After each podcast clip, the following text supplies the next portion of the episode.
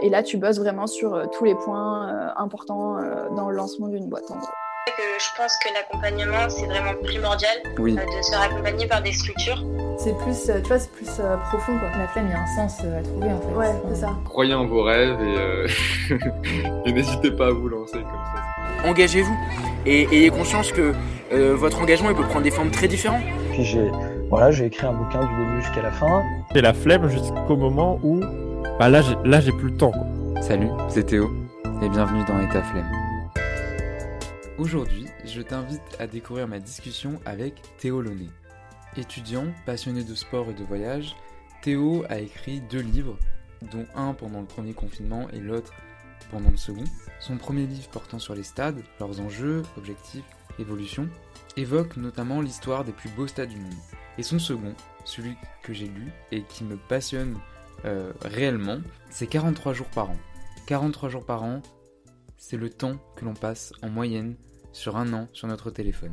Alors oui, dans cet épisode, on va parler des réseaux sociaux, mais pas que. On parle de ses études, de la période charnière dans laquelle il se trouve en ce qui concerne le choix de son avenir. On parle bien évidemment de sa vision entrepreneuriale vis-à-vis des étudiants. On parle de son expérience d'auto-édition, comment il a écrit un livre, comment ces deux livres euh, lui sont venus en termes d'inspiration, pourquoi. Et de manière plus profonde, nous avons entamé une discussion philosophique sur la flemme. Finalement, qu'est-ce que la flemme?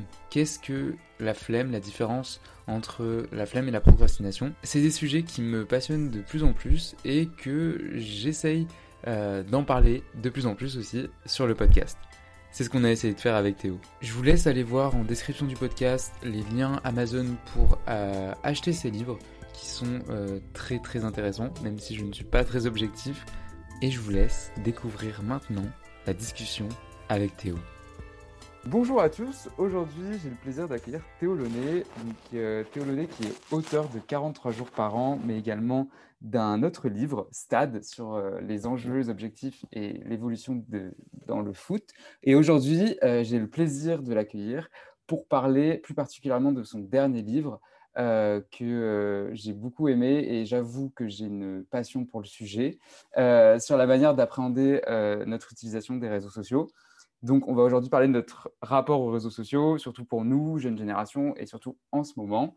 Donc, c'est un sujet qui me passionne et donc je suis très heureux de partager avec Théo Launay. Donc, bienvenue Théo, bienvenue dans État Flemme. Salut Théo, merci pour l'invitation. Eh bien, de rien, et merci d'avoir accepté. Comment tu vas tout d'abord?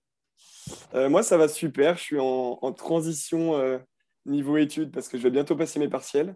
Ok. Et donc, c'est un peu un, moment charnière pour euh, mon orientation l'année prochaine, etc. Donc, je, suis, je vais très bien, je suis très motivé et en même temps un peu.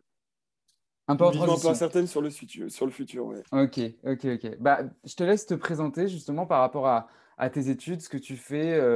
il me semble que tu as 22 ans, tu es toujours en, en, en, études. Euh, donc voilà, explique-nous un peu ton parcours, ta formation et, ton avenir, puisque justement tu parles de ton avenir. Ouais, donc j'ai fait un DUT euh, Tech Deco. Ensuite, j'ai fait un bachelor donc, dans les organisations sportives, donc euh, plus axé management et école de commerce. Et à la suite de ça, j'ai fait donc un master première année, donc en programme international avec des cours en anglais, du management sur le sport business et donc là, l'année prochaine, je serai en master euh, du coup vers Lisbonne, donc au Portugal, pour euh, terminer ma dernière année d'études et ensuite avant de rentrer sur le, marché du travail. Et donc, euh, par le futur, j'aimerais travailler dans les, infrastructures sportives et l'exploitation et le développement des stades en France ou à l'étranger. Et donc, c'est pour ça que j'ai écrit mon premier livre, donc Stade, qui est sorti il y a un an jour pour jour, du coup. C'est marrant que ça tombe aujourd'hui. Ah, trop drôle, je savais pas. Ouais, ben, Je m'en suis rendu compte ce matin quand j'ai vu la date. Je me suis dit, ah, c'est marrant. Euh, il y a un an, je sortais mon premier livre. Et ah, depuis, il y a beaucoup de chemin qui s'est passé. Ouais. Tu l'as sorti pendant le, pendant le premier confinement. Je pensais que c'était après, en fait. Non, exactement. Mm. Ok, parce que tu l'as, tu l'as écrit. Euh, oui, parce que euh, je vais résumer un peu ce que j'ai lu du coup dans 43 jours par an. Mais du coup, tu es parti au Togo avant le, le, le confinement et euh, tu es rentré juste à temps. D'ailleurs, c'est assez drôle la façon dont. Enfin, assez drôle, je sais pas, mais euh, c'est un peu. C'est assez drôle. Ouais, voilà, on va dire ça. Enfin, moi, j'ai trouvé ça euh, hyper stressant au début parce que finalement, tu as failli rester coincé un peu là-bas. Mais, mais ouais, du coup, raconte-nous un peu comment. Ouais, je pensais que tu l'avais sorti après le, le, bah, après le, le, déconfinement, quoi. Mais du coup, tu l'as écrit et tu l'as sorti pendant le confinement. Ouais, en fait, ce qui s'est passé, c'est que du coup, j'ai en décembre, ma sœur m'a invité à faire un voyage humanitaire au Togo. Ouais. Et donc, j'ai décalé euh, mon stage de deux semaines pour pouvoir partir. Et donc, on est parti le dimanche 15 euh, mars. Et sauf que le 17 mars, euh, Macron annonçait le confinement. Donc, j'ai dû prendre les derniers billets du dernier vol pour rentrer. On a payé une blinde d'avion pour rentrer, plus de 5000 euros, etc. Et donc, voilà, on est rentré. Et donc, mon stage a été finalement annulé parce que c'était dans l'événementiel sportif. évidemment. Et donc voilà. Et donc euh, je me suis dit, bon, bah, en fait, on n'avait pas de visu sur euh, ce qu'allait se passer niveau école, parce qu'on avait besoin d'un stage pour euh, valider le, le, bachelor. Et donc je me suis dit, bon, bah, en attendant d'avoir les nouvelles directives, je vais me lancer dans, dans l'écriture d'un livre, puisque je me suis dit que l'écriture d'un livre sur les stades pouvait remplacer largement ce que j'allais apprendre en stage. Et donc voilà, c'est ce que je me suis mis à faire donc de, de mars à début mai. Et donc, je l'ai publié en mai dernier, donc il y a ouais, exactement un an. Ouais, mais ça a été rapide en fait. Tu as, fait ça en presque quasiment deux mois, on va dire. Ouais, c'est ça. Ben, J'y consacrais peut-être 8 euh, heures par jour. Ah ouais. Et euh, ouais, après, c'était beaucoup de travail de, recherche, etc. J'avais peu de, entre guillemets, peu d'introspection à faire sur, euh, sur moi-même, donc c'était plutôt rapide, ouais. Ouais.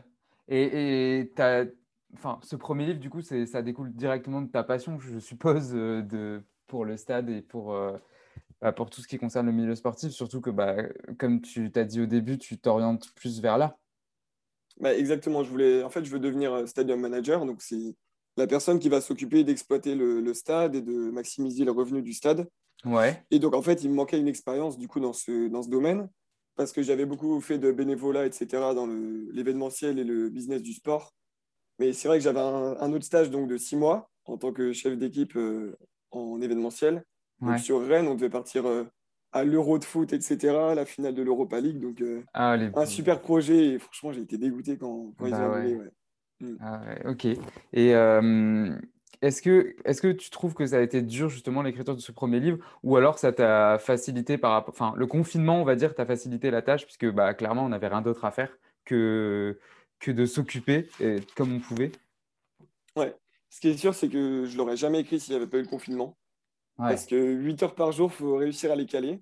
Ouais. Et euh, ouais, après, euh, euh, non, c'est sûr que les stats, c'était un, sujet qui me passionnait et j'ai toujours eu un peu de, de facilité pour l'écriture. J'étais plus littéraire que, scientifique. on va dire. Ouais, exactement. Hmm. Donc, j'ai eu plus de facilité pour écrire le livre. Et voilà, j'aime bien écrire, j'adore écrire des articles et tout. J'ai eu plusieurs expériences là-dedans, donc c'est vrai que l'écriture venait assez facilement. Après, j'avais encore beaucoup de choses à apprendre donc, euh, sur la publication, etc., parce que je suis passé par euh, Amazon KDP. Ouais. Et donc, c'est vrai que j'avais des, des, du graphisme à faire, du design, de la mise en page et tout. Donc, euh, ça, c'est vrai qu'il faut l'apprendre sur le tas. Et, et ouais, donc YouTube m'a bien aidé pour ça. Et c'est vrai que sans le confinement, non, j'y serais jamais arrivé, c'est sûr. Ouais, mais YouTube, on oublie trop souvent, euh, les gens, ils, cherchent trop d'excuses pour dire, ouais, moi, je ne sais pas faire ça, je ne sais pas faire ça. Euh, franchement, YouTube, y a, y a, je, crois qu'il y a tout, à peu près tout, pour euh, ah, tout savoir faire. C'est incroyable, enfin, vraiment. Et tu que ce soit apprendre les langues, investir, je ne sais pas, sur la bourse. Ah, mais tout. Et tout est gratuit. ouais, tout. Tout est gratuit en plus. Parce que tu vois, des, des fois, il y a des gens qui disent, ouais, mais moi, je peux pas faire ça parce que c'est payant, faut se former, tout ça. Mais enfin, moi, tu vois, par exemple, je me suis formé au montage bah, sur YouTube, mais genre, c'est tout gratuit, quoi. Tout est accessible, donc c'est trop bien. Ah là, mais clairement, ouais, je suis d'accord. Et est-ce que, est que bah, du coup, par rapport à ton deuxième livre, donc 43 jours par an, comment t'es venue l'idée Puisque as, on peut dire que tu as écrit quand même deux livres en moins d'un an. Euh, comment t'es venue l'idée Il me semble que c'était pendant le deuxième confinement que tu l'as écrit ou quelque chose comme ça, ou à la rentrée? Euh, ouais. En fait, ce qui s'est passé, c'est que du coup, j'ai la boucle s'est un peu répétée parce que donc euh, on est arrivé, donc on va dire euh, en juin, j'avais publié mon livre. Ouais. Et donc pareil, là, j'allais reprendre les cours que que en septembre, je devais aller participer à Roland Garros, enfin, pas, en tant, pas en tant que joueur bien sûr, mais en, en tant qu'audit qualité, voilà, bref, des objets trouvés et tout. Donc voilà, sur un poste de trois semaines. Et donc, j'avais donc de juin à octobre où j'avais rien à faire chez moi. Donc, exactement comme pour le premier livre. Et du coup, je suis parti, je me souviens très bien, en vélo à, à la librairie pour chercher des livres de développement personnel. Et je suis tombé sur un livre de Al Elrod de Miracle Morning. Je ne sais pas si tu connais. Si, si, je l'ai lu. Donc, euh, un des ouais, premiers que trop bien. Ouais. Ouais. Et euh, là, ça m'a donné un coup de boost. Je me suis dit, euh, vas-y, euh, moi aussi, j'ai envie de sortir un livre de développement personnel. Et du coup, c'est ce que j'ai fait. Je me suis mis à, à lire de plus en plus de livres sur le sujet, me, me documenter et tout sur les réseaux sociaux et tout. Et au final, voilà, j'ai commencé à écrire en, en août. Et lui, du coup, il est sorti en décembre. Donc, c'est vrai que j'ai mis beaucoup plus de temps à l'écrire. Et je le pense qu'il est beaucoup plus complet aussi que le premier. Enfin, franchement, je me suis senti plus à l'aise. Mais parce c'est qu'il est plus. ouais. Ouais, mais il est plus centré sur, enfin, sur toi. Je veux dire, euh, tu parles pas, par exemple, de Bah, c'est ça. Il est plus Ouais. introspectif, on va dire. Tu racontes un peu une Ouais. partie de ton expérience aussi. Donc, je pense que c'est pour ça que c'est un peu plus long à, à écrire ou à développer. Ouais, exactement. Puis le plan est pas, le plan doit être cohérent, alors que le stade, euh, c'est Oui, vrai que je prenais les plus beaux stades et je déroulais. Si je voulais enlever un stade, je le faisais. Si je voulais en rajouter, je le faisais. Alors que là, c'est vrai que ça, ça pouvait manquer de cohérence et c'est vrai que j'ai pas mal corrigé le texte au fur et à mesure. Et le plan était super dur à, à faire. J'ai beaucoup galéré sur celui-là, mais au final, je suis assez content du rendu. Donc, euh, c'est marrant que tu parles du Miracle Morning parce que c'est un des premiers livres de, de développement personnel que j'ai lu. Et euh, parce que, bah, pareil, je, je pense que comme toi, euh, j'en entendais beaucoup et tout le monde me disait euh, faut lire ce livre absolument et tout ça. Et, euh, et est-ce que tu l'as fait? Enfin, est-ce que tu as essayé? euh, je suppose que oui, mais c'est quoi Le ton... lendemain, j'ai... le lendemain, je me levais à 5 heures. Ah ouais, euh, je l'ai fait deux jours et la semaine d'après, je me suis dit, vas-y. Je pense que le, le principe même est extraordinaire, mais qu'il faut l'appliquer à, à son style de vie. Moi, je ne peux pas me coucher à, à 22 heures. Je fais, moi, je fais minuit et je me lève à 8 heures. Donc, ça me correspond beaucoup mieux. Et voilà, je préfère l'adapter à ma sauce plutôt que d'abandonner au bout d'une semaine. quoi. ouais, ouais, ouais. Mais pas se mettre la pression de, de se dire Ouais, ah, faut ça. absolument que je me lève à 5h30 parce que sinon j'aurais Ouais. raté ma journée et tout. Ouais, mais je suis un Mm. peu pareil, sauf que je l'ai fait au début et euh, je me butais vraiment. Je me disais, faut absolument que tu te lèves à, à, à 5h30 ou 6h. Et au final, je me couchais tard et tu sais, tu, rentres après dans un cercle, un cercle Exactement. vicieux. Donc, c'est c'est pas bon. Ouais, non, je suis d'accord. Et après, euh, le, le concept est, est top, mais je pense qu'il faut l'adapter à ta vie et, et, et toutes, tes, bah, toutes tes responsabilités. Genre, tu peux très bien te lever à 7h30, 8h et le faire. Donc, euh, ça reste pareil. Bah, c'est ça. Et puis, moi, c'est ce que j'ai fait. Du coup, j'ai conservé les habitudes qu'il donne, etc. Mhm. Genre, j'ai fait pas mal de choses. Genre, le journal de bord, ça fait euh, ouais, plus d'un an que je le tiens, etc. Et euh, ouais, ce que je voulais dire aussi, c'est que bah, du coup, en tant qu'étudiant, on a un rythme assez, assez décalé avec des cours qui peuvent finir plus ou moins tard. Ouais, Et c'est vrai que je pense que se lever à 5 heures, c'est bien, mais quand tu. Par exemple, j'étais en, en travail d'intérim là, depuis euh, février. Et c'est vrai que des fois, j'embauchais à 5 heures, des fois à 10 heures. Donc, c'est se caler un rythme là-dessus, je trouve ça assez dur. Et du coup, se baser sur un, un réveil fixe et un coucher fixe, je trouve ça plus facile. Et là, je le tiens, ce rythme, depuis le début de l'année. Donc, c'est vrai que ce rythme, il a clairement changé mes habitudes, et... mais je l'ai adapté à ma sauce. Je n'ai pas fait du, du copier-coller. Hmm. Et, c'est quoi, à quoi, ah, je vais y arriver. C'était quoi tes, tes ressources euh, pour, euh, parce qu'en fait, j'ai entendu parler autour de moi le milieu de l'auto-édition et justement, j'ai reçu quelqu'un, euh, il s'appelle Maxime Brunet, c'était le 11e épisode, je crois. Et en fait, je l'ai interrogé pour son projet, donc c'était une plateforme d'aide psychologique en ligne. Et pas du tout, je savais pas du tout qu'il avait écrit un livre, sauf qu'il me sort ça en plein milieu du podcast. Et du coup, j'ai découvert ça et on a parlé après en, en off un peu de l'auto-édition. Et euh, je, je sais que c'est quelque chose d'assez redouté, mais euh, est-ce que tu dirais que c'est assez, enfin, c'est compliqué ou alors, euh, bah, comme tu dis, tu as appris sur le tas, mais est-ce que c'est assez compliqué ou, enfin, explique-moi un peu tes- tes- toutes tes ressources que tu as eues pour justement publier ce livre. Non, mais c'est ouais, c'est de la patience, mais je peux pas te dire que ce soit vraiment compliqué. Ok. Genre, euh, c'est faut être patient, faut faut y mettre de la bonne volonté, etc. Faut trouver les bonnes ressources. Ouais. Mais euh, au final, on y arrive. Et euh, moi, du coup, mes ressources, ça a été bah, YouTube, justement. Ouais. Et, euh, une auteure qui, qui a tout expliqué de A à Z. Et franchement, j'ai regardé euh, peut-être quatre vidéos de suite de 15 minutes. Et en une heure, je savais, euh, je savais faire. Quoi. Ah ouais, c'est rapide. Ouais, en fait, tu as la mise en page. Donc ça, ça prend beaucoup de temps parce que dès que tu... Moi, je n'avais pas la technique au premier livre. Et dès que tu décales un texte, dès que tu corriges une erreur, tu as tout à recommencer, etc. Ah Donc ça, ouais. c'était une galère. Mais pour le deuxième livre, bah, j'ai mieux appréhendé la chose. J'avais pas d'image à mettre aussi, donc ça aide beaucoup. Et après, donc là, pour le deuxième livre, je suis passé par une, une amie à moi qui est euh, spécialiste dans le design, qui est en école de design. Donc, euh, on a tout fait ensemble. Elle m'a tout expliqué, les couleurs, les choix, des, les choix de texte, etc. Mais non, je peux pas euh, dire que c'est infaisable, franchement, de le, de le faire. Quoi. Bah, la preuve, tu, tu t'en as fait deux. Bah, exactement. Et moi, j'avais aucune base. Donc, clairement, si je l'ai fait, tout le monde peut le faire. Ouais, bah, je me doute. Mais tu vois, c'est marrant parce que ça fait 5-6 épisodes qu'on parle de, de l'entrepreneuriat étudiant et que euh, on essaye un peu de, enfin, que j'essaye de déconstruire le mot euh, entreprendre parce que euh, on s'est rendu compte que c'était très tabou euh, chez les étudiants parce qu'on Ouais. pense, je sais pas si tu es d'accord, mais on pense que euh, toujours entreprendre, c'est euh, commencer une start-up, c'est-à-dire euh, partir de rien pour euh, gagner de l'argent, gagner un max de thunes, enfin, à l'américaine, enfin, voilà, des gros clichés. Euh, et justement, quelle est la vision entrepreneuriale pour toi? Parce que pour moi, entreprendre, c'est, ça peut être très bien un projet, une association, ça peut être n'importe quoi, tu vois. Donc, je voulais avoir ta vision entrepreneuriale en termes étudiants pour toi. Je pense que les gens ont peur de l'entrepreneuriat parce qu'ils pensent que c'est risqué financièrement et Hmm. qu'ils pensent que les tâches administratives sont lourdes, alors qu'en réalité, pour moi, l'entrepreneuriat, ça, les risques financiers, c'était zéro. J'écrivais sur mon temps libre. Et la, la paperasse administrative, j'avais pas de, de start-up à créer, pas de, ouais, de, d'auto, euh, de faire d'autres entrepreneuriat, etc. Donc c'est vrai que moi, euh, voilà, je faisais mes trucs dans mon coin, j'avais pas de compte à rendre fiscalement parlant, j'avais pas de, voilà, j'avais pas de- d'engagement financier. Donc c'est vrai que je peux que encourager les jeunes à, à entreprendre aujourd'hui. C'est vrai que c'est de plus en plus simple, même si en France c'est plus compliqué qu'à l'étranger. Et c'est vrai que toi, comme tu le fais, le podcast, j'ai des copains qui ont, qui ont lancé des projets de, de sérigraphie sur t-shirt, et- etc.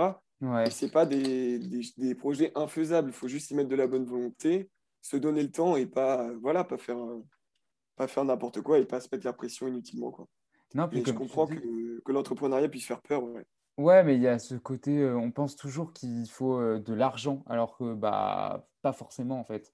Pour entreprendre, euh, le- la question de l'argent, bien sûr qu'elle viendra après, si- mais elle viendra bien plus tard si ton projet le nécessite. Mais au début, c'est vraiment pas une question qu'il faut se poser. Je pense qu'il faut même pas y penser parce que c'est pas ce qui définit ton projet. Si tu penses directement à l'argent ou à comment tu vas faire pour financer ou combien tu vas gagner par rapport à ça, je pense que tu perds euh, directement la valeur de ton projet. Il faut même t'arrêter avant d'avoir commencé, tu vois.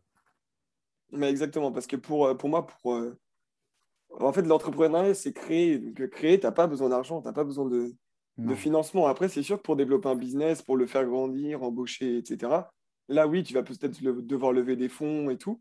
Mais pour euh, justement entreprendre, donc, ouais, donc créer, c'est. Moi, j'ai lancé euh, plusieurs sites internet, j'ai jamais mis d'argent. Mes livres, ils m'ont rien coûté. Euh, voilà, j'ai jamais mis d'argent dans mes projets. Et au final, euh, ça m'a donné vachement d'expérience, vachement de, recul sur l'entrepreneuriat, alors que les risques étaient minimes et l'expérience que j'ai acquise est très élevée. Quoi. Ouais, mais c'est ça qui compte, tu vois. Et, et c'est quoi justement ta vision de la créativité, le, le fait d'avoir du courage et d'oser se lancer, enfin tout cette, ce processus créatif, parce que moi, ça m'intéresse beaucoup cette question.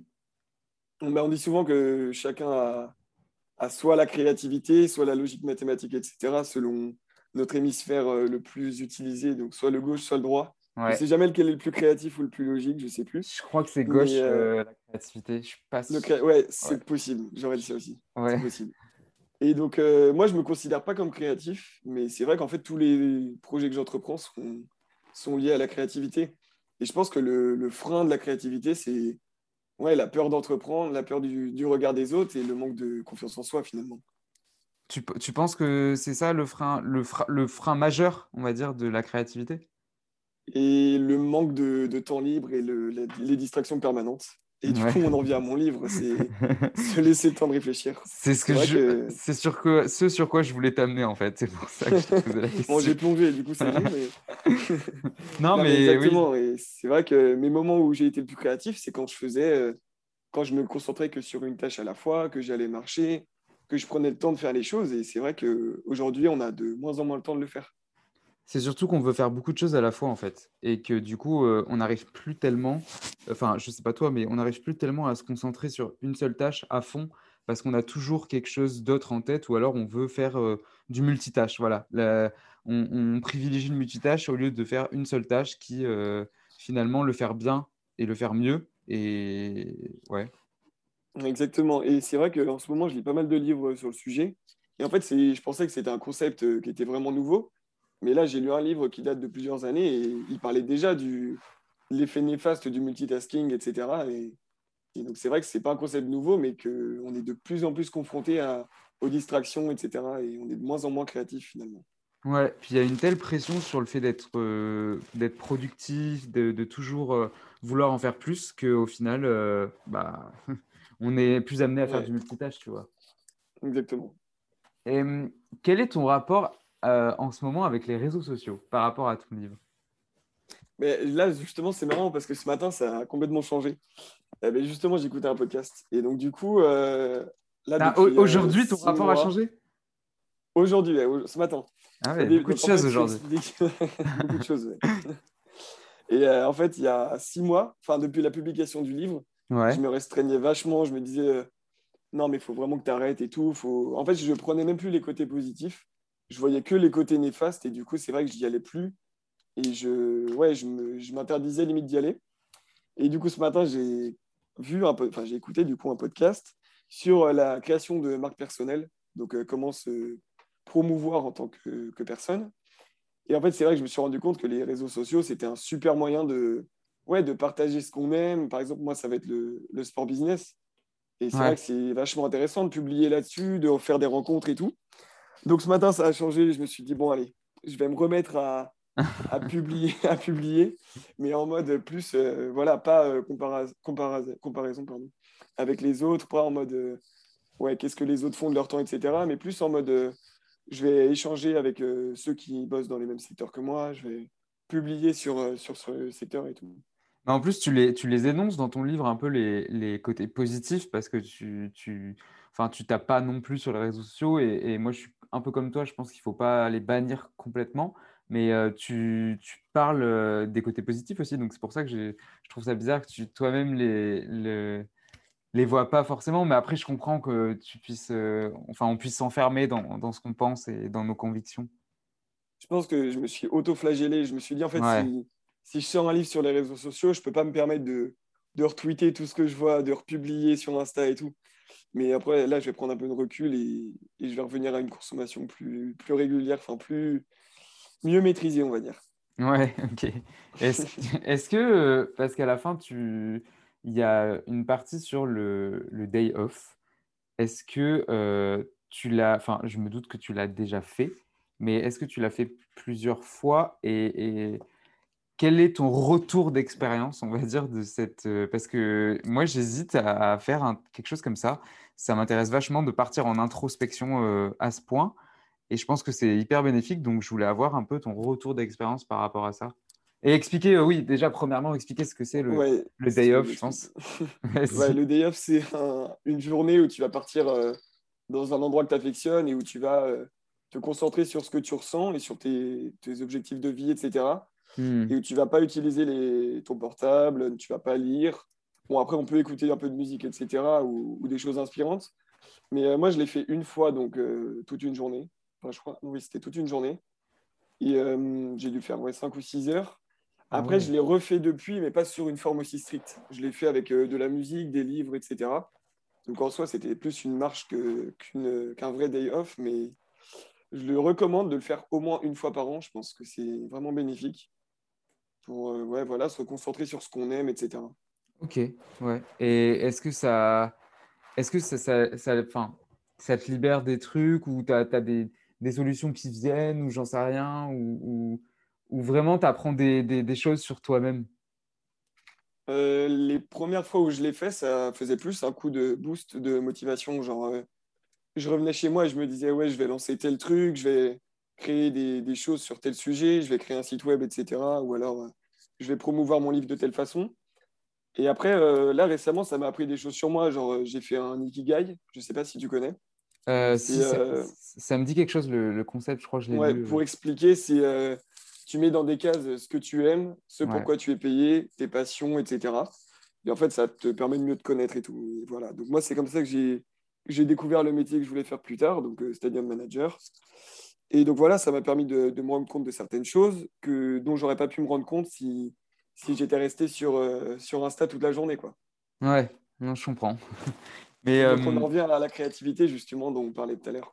Bah ouais, c'est ça. Et, et, le problème, c'est que on a tellement de distractions, comme tu as dit, que ça devient difficile de, de se poser, de, de, savoir même, tu vois, ce qu'on veut faire.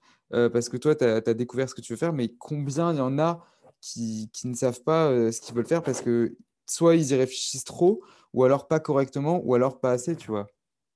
Ouais, exactement, exactement. Et c'est pas, ouais, c'est vrai, comme tu le dis, c'est aussi euh, trop réfléchir, genre trop se poser de questions sur, euh, ouais, mais si, par exemple, l'événementiel, ouais, mais Ouais. s'il y a le Covid, euh, ça disparaît, ouais, mais si l'e-sport prend le dessus sur le sport. Mais en fait, il y aura toujours un frein. Et à un moment donné, je pense qu'il faut, Se ouais, lancer. Comme, on- comme on disait, se lancer, entreprendre et voir ce que ça donne, quoi. Sans penser toujours au risque et, et ce qui peut arriver comme échec.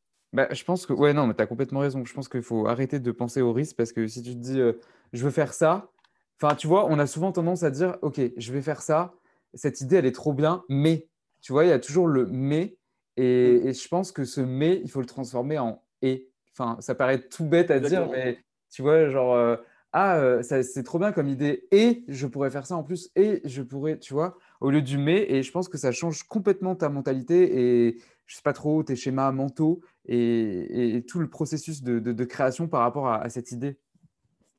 Non, mais c'est marrant que tu parles de, de la différence entre mais et et parce que je l'ai lu dans un livre récemment. Et donc, ça me fait un peu rigoler que tu parles de ça parce que c'est vrai que c'est la différence, c'est un mot, mais en fait, elle est énorme. Genre, C'est quoi comme livre? plus sur les risques. Ah, je pourrais pas te redire comme ça, mais ça devait être un. Enfin, c'est sûr, c'est un livre de développement personnel. Bah, je me doute, tu vois, mais euh, je pourrais te l'envoyer après si tu veux. Et tu pourras le mettre euh, en description du podcast. Ok, Mais vas-y. c'est vrai que je crois que c'était influence et manipulation, mais je voudrais pas dire de bêtises. Ah, mais je l'ai lu en plus. Bah, c'est peut-être pour Ouais, ça que je dis ça alors. sur les schémas mentaux, etc. Ah, bah, j'ai peut-être été influencé par le bouquin alors.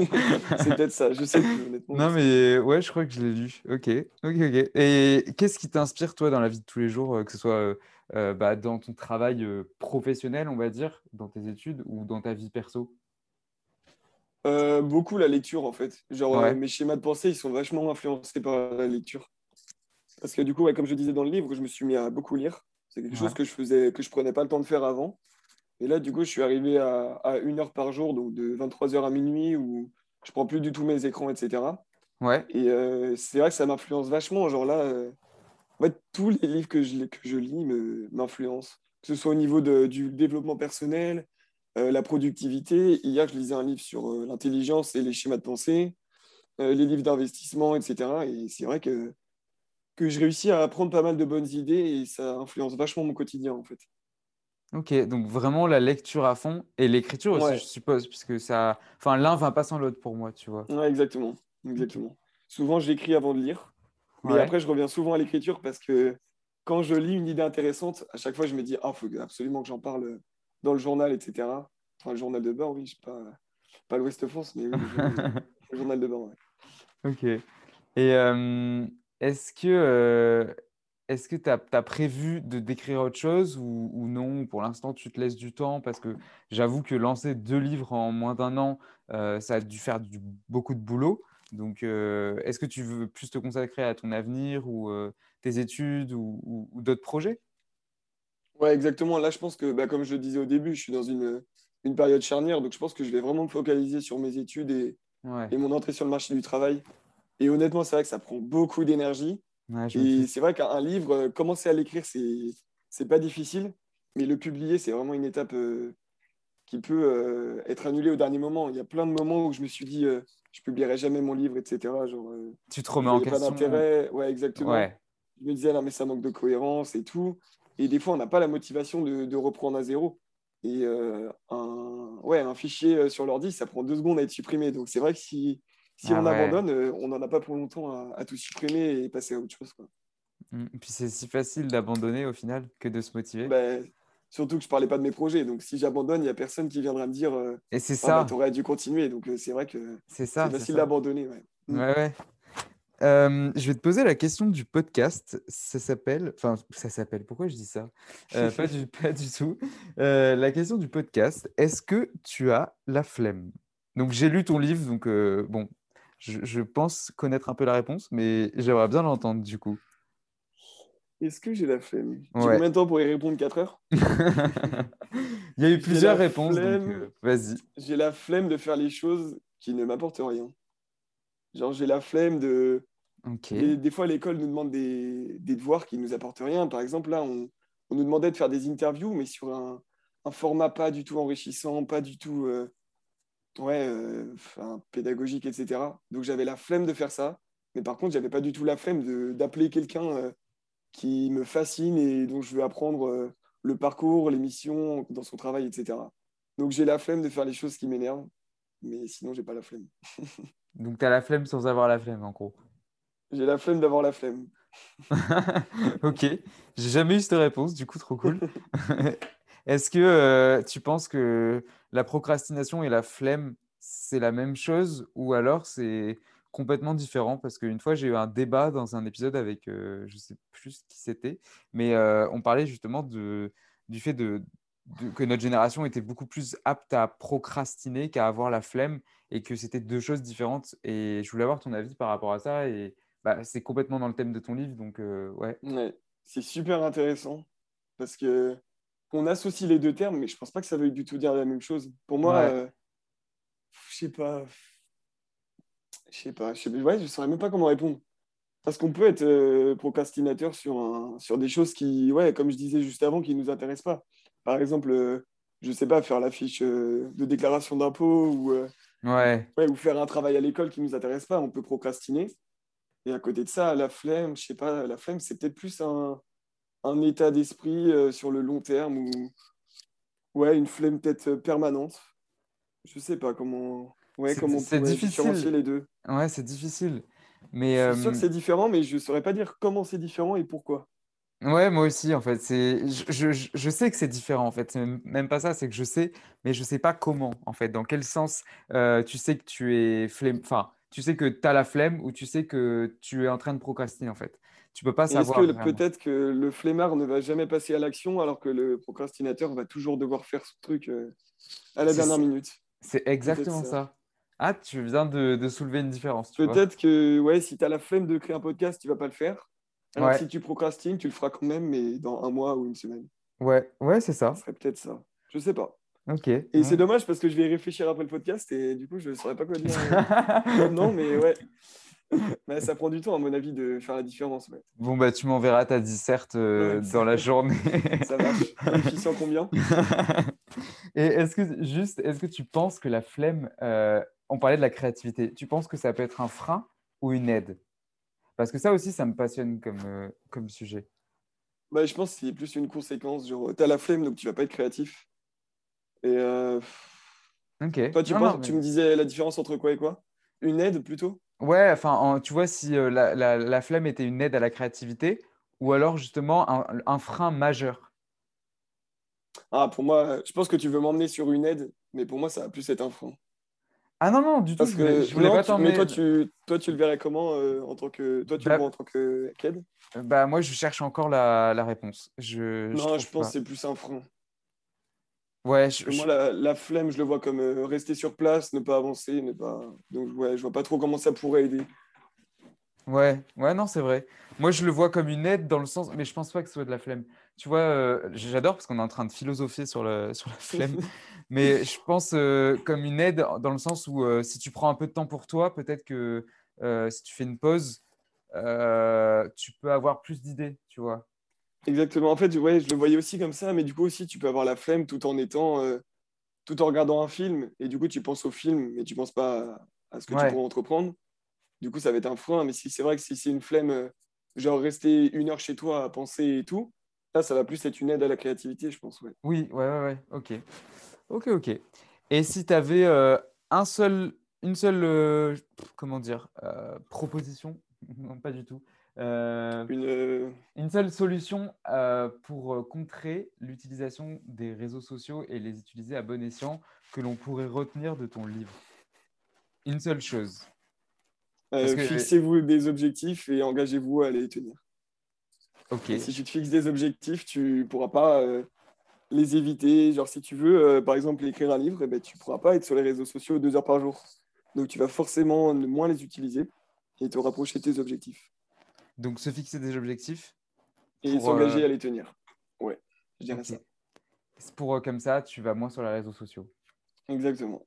On va trouver une réelle motivation à ne pas y aller. Parce que c'est vrai que si on n'a pas de déclic, je pense que si on ne voit pas la motivation d'arrêter, enfin pas d'arrêter, mais de moins utiliser ou de mieux utiliser, on, on arrêtera. On, ouais, on les utilisera pas différemment. Donc, je pense qu'il faut vraiment trouver pourquoi. Ouais. Tu te fixes une deadline aussi. Je pense que ça aide vachement euh, le fait d'avoir. Euh, exactement. Parce qu'on en revient à ce qu'on disait, si tu n'as pas de, de, de, visibilité, bah forcément tu peux mm. abandonner euh, à tout moment. Ouais, exactement, exactement. C'est ça. Ok. Et euh, comme dernière question, qu'est-ce que tu voudrais dire euh, aux étudiants en général? Si tu avais un seul truc à dire, un seul message à porter, là, maintenant, qu'est-ce que tu voudrais leur dire? Qu'est-ce que je pourrais leur dire? Ne vous focalisez jamais à 100% sur vos études. Ayez toujours un, projet à côté de vos études à développer. ce serait vraiment un message de ouais, les études, c'est bien, mais c'est pas avec un, une formation que vous, deviendrez polyvalent, en fait. Il faut s'intéresser un peu à tout et essayer d'entreprendre sur des, des, domaines qui nous passionnent. Il faut trouver un juste équilibre entre la formation euh, des études et un projet à côté qu'on mène et qui nous anime, sans pour autant que ce soit lucratif, mais par exemple s'investir dans une asso ou, euh, ou lancer un site web, etc., ou écrire des, des articles, je sais pas. Mais ouais, avoir vraiment un truc... Euh, qui permet de décompresser des études et une sorte de plan B sur laquelle on peut se reposer euh, au cas où. Quoi. Bah écoute, je peux rien dire de plus parce que c'est vraiment ce que j'essaye de faire passer comme message. C'est vraiment de dire,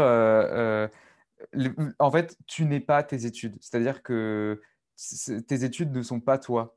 Tu ne, te représentent pas. Enfin, c'est bien d'en faire, bien sûr. Je n'ai jamais dit le contraire, mais il faut que tu, entreprennes à côté pour pour ne serait-ce qu'apprendre, avoir de l'expérience, te stimuler et en apprendre davantage que tes études au final.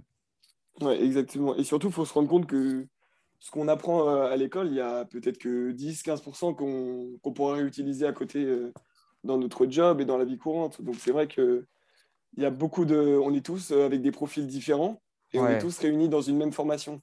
Donc ce qui est adapté pour les autres ne, ne l'est pas forcément pour nous. Et c'est vrai que c'est pour ça que c'est important aussi de, de chercher à se connaître euh, au-delà de la formation et de, de ouais, vraiment se focaliser sur ce qu'on aime et pas sur ce que les autres voudraient qu'on fasse. Hmm. Bah écoute, c'est un très beau message de fin que tu fais passer, donc c'est très cool. Euh, bah merci à toi d'avoir accepté l'invitation, merci d'avoir participé à cette discussion, c'était super intéressant, j'ai beaucoup aimé. Et eh ben, merci beaucoup à toi pour, euh, pour l'invitation et c'est vrai que c'était un super moment. Et on a bien débattu sur la flemme, donc c'était super. J'attends toujours ta disserte. Euh, et sinon, merci à tous euh, d'avoir écouté. Euh, je vais laisser les liens de tes livres dans la description du podcast et également des, livres dont on a, on a parlé. Et je vous retrouve la semaine prochaine pour un nouvel épisode. Salut Merci d'avoir écouté. On se retrouve la semaine prochaine pour un nouvel épisode. N'oublie pas de t'abonner et de noter le podcast sur Apple Podcast et également de laisser un commentaire. Ça m'aiderait beaucoup. Salut